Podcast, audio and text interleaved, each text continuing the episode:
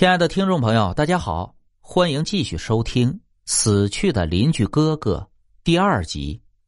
晚上，我躺在床上，很快进入了梦乡。梦中，我来到了张峰的租住的房间。这时，房间已经焕然一新，干净无比，四周都是新的家具。有一个男人背对着我坐在了床上，我看到那个男人熟悉的背影，激动的跑过去：“杰哥，你什么时候回来的？”我兴奋的说道：“男人缓缓的转过身体，正是那个曾经带自己去游戏厅打拳皇、帮自己出气的杰哥。只是杰哥的脸色有些不自然的苍白，但嘴角依然挂着熟悉的微笑。杰哥张开嘴，轻轻的说：‘小新，一年不见，你怎么又胖了？’听着杰哥开我的玩笑，我也不生气，急切的问道：‘杰哥，这一年你干什么去了？也没有一点信息呢？’”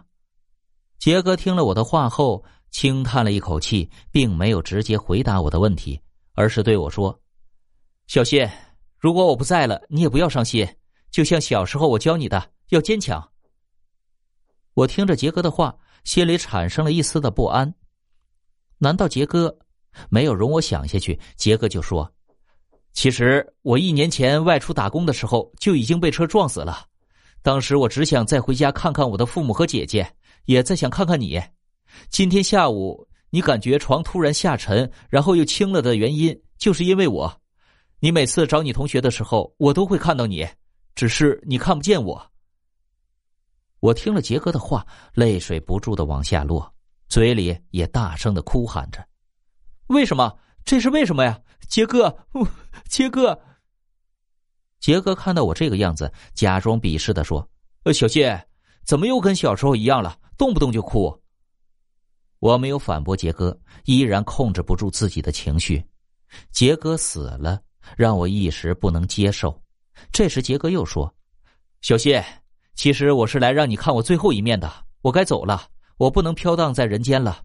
你以后要好好努力，要做自己喜欢的事情。”听到杰哥的话，我猛地伸出双手，想要抓住他。可是我的手却穿透了杰哥的身体，杰哥的身体就像空气一样，始终抓不到。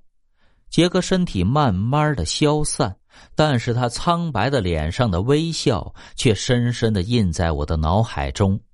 我醒了，抚摸着被泪水打湿的枕头，看是高鑫，我们用石子扔他。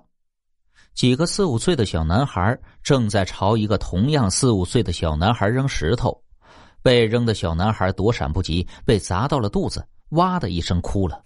这时，一个八九岁的男孩快速跑来这里，挡在了哭泣的小男孩身前，气愤的指着那些扔石子的小男孩们说：“你们再敢扔一下，我就打你们！”那些小男孩吓得跑了。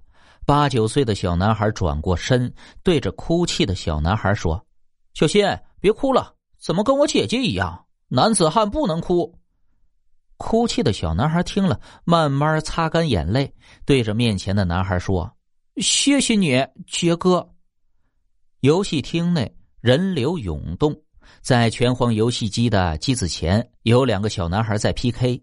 大一点的男孩表情自然，手法娴熟，连招不断；而旁边年纪稍小的男孩则是满头大汗，用手使劲的拍着按键，所控制的草雉精确实血不多了。伴随着游戏机里发出的一声 “K.O.”，年龄稍小的男孩一脸崇拜的看着旁边比他大一点的男孩，佩服的说：“杰哥，你真厉害，又是一个人打败我三个人。”年龄稍大的男孩则是微微的笑了一下，说：“小新，以后多练练，你也会像我一样的。”回忆小时候，我的泪水又止不住的往下落。杰哥，我会记住你的话。我会一定努力做自己喜欢的事情。这些事情我也没有对张峰说过，我知道他不信。